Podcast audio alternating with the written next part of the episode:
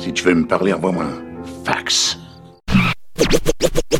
Hello? Bienvenue dans les chroniques de Chandler pour le cinquième numéro. La machine tourne à une vitesse constante, l'envie est là, le flow ne passe pas trop en mode sortie de route, la voix n'est pas cassée et mieux encore il semble que je ne vous les brise pas en parlant. Chose amusante, pendant des années on m'a toujours dit parle plus fort, on ne t'entend pas, ta voix est chelou mon garçon. Et aujourd'hui avec ce petit projet on me complimente enfin sur ma voix. Le plot twist qui n'arrive qu'en passant la barre d'un certain âge, le moment où l'on se pose moins de questions, que l'on fait les choses sans se demander ce que penseront les gens et que l'on est surpris des retours. Oui ça y est, je dérape et je parle à nouveau de moi. Non ne vous inquiétez pas, ce podcast n'est pas une psychanalyse de mes névroses. Je vais essayer de vous épargner cela. D'un, on n'aurait pas le temps. De deux, 9 minutes, ça va faire un peu juste. De trois, je pense qu'un jour viendra, mais pas aujourd'hui. Alors, par contre, euh, j'ai un petit service à vous demander. Si vous êtes encore là pour ce cinquième numéro, cela veut dire que vous connaissez un peu la maison, que vous avez un rond de serviette qui vous attend, que cela vous plaît un minimum. Du coup, n'hésitez pas à en parler pour que les auditeurs se multiplient comme des petits pains. Parlez-en, lâchez des étoiles sur iTunes pour les chroniques de Chandler, ou allez sur chandler.podbean.com pour écouter tout cela en ligne.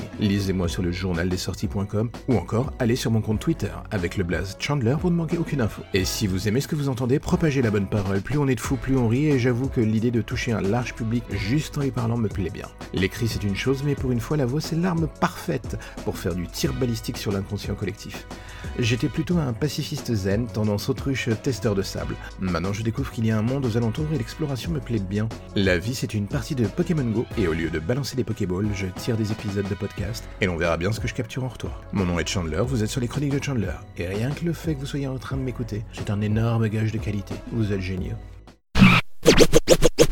Vous ne vous êtes jamais demandé pourquoi c'était si cliché quand un homme ose dire en public J'aime les comédies romantiques. Un peu comme si dans la logique, le moindre fait de dire ce genre de phrase faisait immédiatement chuter des paires de couilles à perte de vue. C'est vrai, dans le fond, tout le monde aime ce genre de film, même les pires que l'on puisse voir à la télé, et il y a toujours une partie de nous qui, dans le fond, dira C'était trop bien. On a besoin de ce genre de placebo pour X ou Y raison. Mais bizarrement, l'homme doit porter ses couilles en bandoulière comme Rambo les cartouches de son M60. Le cinéphile n'est pas là pour faire du sentimental. Il est là pour sulfater de la culture et de préférence dans la gueule des auditeurs. Et d'une certaine manière, je me dis que c'est assez souvent une des problématiques récurrentes de ce petit milieu. On ne se pose pas pour dire Eh, vous savez quoi? Il y a du beau, même dans ce que beaucoup considèrent comme un art mineur. Dans le fond, qu'est-ce qu'il y a de plus universel que de parler de sentiments? De ce moment où l'on a envie de dire je t'aime à des gens qui nous entourent. La légèreté, en gros. On court tous après l'amour sous une forme ou une autre, parfois cela marche, parfois pas du tout. Et que l'on soit en couple ou non, ces films, c'est une sorte de petite Madeleine de Proust.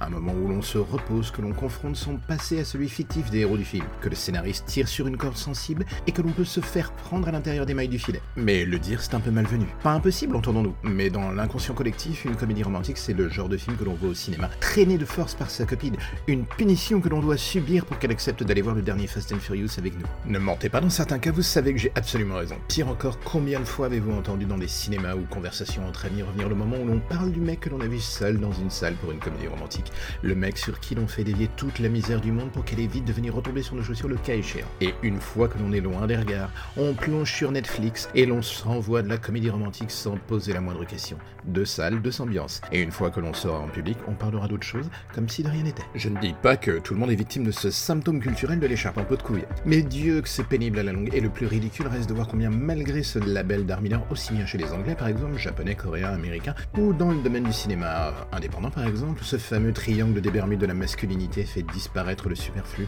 pour ne juste révéler que le plus beau. Alors oui, je sais que mes interrogations ne changeront absolument rien. Si tu es un cinéphile, cela sera toujours tellement plus classe de se tirer la nouille sur un film d'auteur et de l'analyser jusqu'à plus soif pour X ou Y raison, et surtout envie d'en mettre un peu plein la vue. Je ne sais pas si ce que cela dit de vous rendra la chose plus sexy une fois que vous serez seul devant le miroir. Parfois, c'est juste bien de se dire oui, j'aime les choses simples, parfois superflues ou futiles en apparence. C'est souvent en creusant dans la masse de ce boue émotionnel pour les uns que l'on y fait des belles découvertes loin des regards. Cela marche partout, hein, soyons clairs. Les mecs cool ne regardent pas les explosions comme on dit. Et d'un autre côté, les stéréotypes ont la dent un peu comme celui qui veut que les hommes ne pleurent jamais devant ce genre de film. Va comprendre.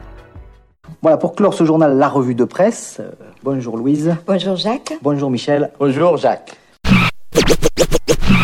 Je ne sais pas trop comment les autres personnes faisant du podcast travaillent. Moi, perso, j'écris mes textes, je laisse le moins de place possible à l'improvisation. Est-ce que cela s'entend? Bonne question. Est-ce que ce que je dis à l'oral a plus de fond que ce que j'écris sur le blog? Double dose de questions sans réponse pour l'instant. Le truc est que d'un épisode à l'autre, je n'ai pas la moindre idée de ce que je vais dire. Le point commun entre vous et moi, on est dans le noir en appuyant sur play pour vous et rec pour moi. Comment je vois ce podcast? Comme un carnet de notes virtuel qui se remplit au fur et à mesure du temps.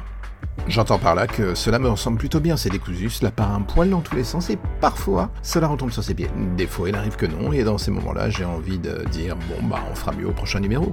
Ou pas en fait, chacun des numéros c'est un peu comme une bouteille à la mer, je balance ce que j'ai à dire et je me dis qu'au gré des vagues numériques quelqu'un entendra ce que j'ai mis dans cette capsule. Le tout en continuant de me poser encore et toujours la même question. Mais qui sera le destinataire de toutes ces bouteilles à la mer?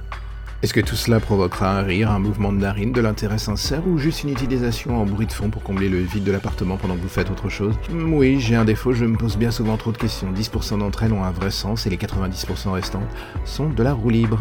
C'est là où je me sens bien pour bosser en fait. J'allume euh, Spotify, j'écris en musique avec le tempo d'une track random. Cela m'aide à canaliser mes idées ou du moins le tempo des phrases.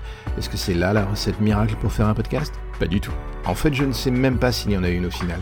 La chose se compliquant encore plus quand, comme moi, on bosse en solo. Mais bon, j'aime bien l'idée à chaque épisode d'aller de l'avant. Est-ce que cela finira par saouler tout le monde à la longue?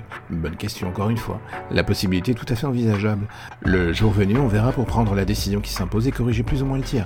En attendant, je continue de parler de ce qui me passe par la tête. Vous êtes pas dans la merde du coup, vu que ma tête est un joyeux bordel. J'ai envie de vous dire bonne chance à vous. The Hate You Give est une production que je garde sur ma liste de films à voir, encore plus depuis que j'ai eu l'occasion de découvrir chez le distributeur une vingtaine de minutes du film. Et quel fut le résultat? Une énorme claque, inattendue, violente et du genre qui rend vraiment au trip. On a tous entendu parler du mouvement Black Lives Matter, et à moins d'avoir dormi sous un rocher pendant plusieurs décennies, vous êtes au courant de la situation raciale pour le moins tendue chez l'oncle Sam ces dernières années. Le nombre de bavures policières est en hausse constante. Tout le monde a vu au moins une fois ces vidéos de caméras de sécurité policière montrant des flics US persuadés d'un danger imaginaire tuer des hommes, ou enfants bien souvent sans armes. Le pire étant que pour un ou deux lourdement condamnés, combien sentir sans souci ensuite? The Hate You Give prend ses racines dans ces crimes trop fréquents, racontant l'histoire d'une adolescente noire qui un soir, alors qu'elle quitte une soirée dans son quartier, voit son meilleur ami se faire descendre devant elle par un policier. Pour rien. Une bavure froide et violente, deux vies foutues en l'air en l'espace d'un instant. Pour strictement rien. Quand le film a été mis en production, j'avais un peu peur que la Fox surfe sur le mouvement et fasse un film pour le moins euh, facile, dirons-nous. J'avais tort. Et cela fait plaisir justement de se rendre compte parfois de l'immensité de son erreur. Je pense sincèrement que The Hate You Give a le potentiel pour être un vrai succès inattendu dans le line-up de la Fox. Pourquoi? Peut-être parce qu'il est aussi fort sur le fond que la forme quand on y réfléchit. Adapté d'un roman young adulte, le cœur de l'histoire s'éloigne assez vite de ce que l'on pourrait attendre de ce domaine. Nous sommes ici dans le réel, l'image qui est renvoyée de l'Amérique n'a rien d'imaginaire, la lutte des classes, la violence policière, le racisme sous-jacent de la société, tout est en place. Un échiquier de la vie en quelque sorte, et le film ne prend pas de gants pour traiter tous ces sujets de la manière la plus frontale possible. Et quel est le résultat? Eh bien pour être honnête, ça fait froid dans le dos, le réalisme social dans lequel baigne le film le différencie d'emblée d'un simple young adulte basique, et cela fait vraiment plaisir à voir. Mais ce qui est d'autant plus intéressant est de se rendre compte que là où d'autres auraient pu prendre le parti du risque minimum, la production s'enfonce sans broncher sur un terrain véritablement casse-gueule. L'Amérique de Trump aujourd'hui est ce qu'elle est, dirons-nous. Un cousin pas si éloigné de ce que devient l'Europe et d'une certaine manière, quand on en vient aux questions raciales et de position dans la société, on se doit de marcher sur des œufs. Fort d'un sujet solide, The Hate You Give fait honneur à ses héros, pour le peu que j'en ai vu en introduisant un vrai propos obligeant au questionnement d'un côté comme de l'autre, et en distillant une nuance salutaire. Un point qui raccorde avec la thématique du film, à savoir ce que l'on doit faire de la haine qui nous habite, la transformer en quelque chose de constructif et aller de l'avant pour faire entendre sa voix, ou tout simplement s'abandonner dans le confort qu'elle nous procure et tout détruire sur son chemin grâce à elle. Le potentiel de ce film est massif et cette preview chez le distributeur aura fait de moi un vrai partisan du film. J'attends du coup désormais avec une impatience complète de découvrir la version définitive. Et voilà, c'est la fin. La fin du cinquième épisode. Et en attendant le sixième, je ne sais pas ce que vous allez faire. J'essaye d'imaginer des choses, mais je ne trouve pas de solution à ces questionnements qui sont les miens. Donc je ne me pose plus de questions. Voilà, je suis Chandler, vous étiez sur les chroniques de Chandler et j'ai envie de vous dire à bientôt, en espérant que vous reviendrez. C'est du journalisme total.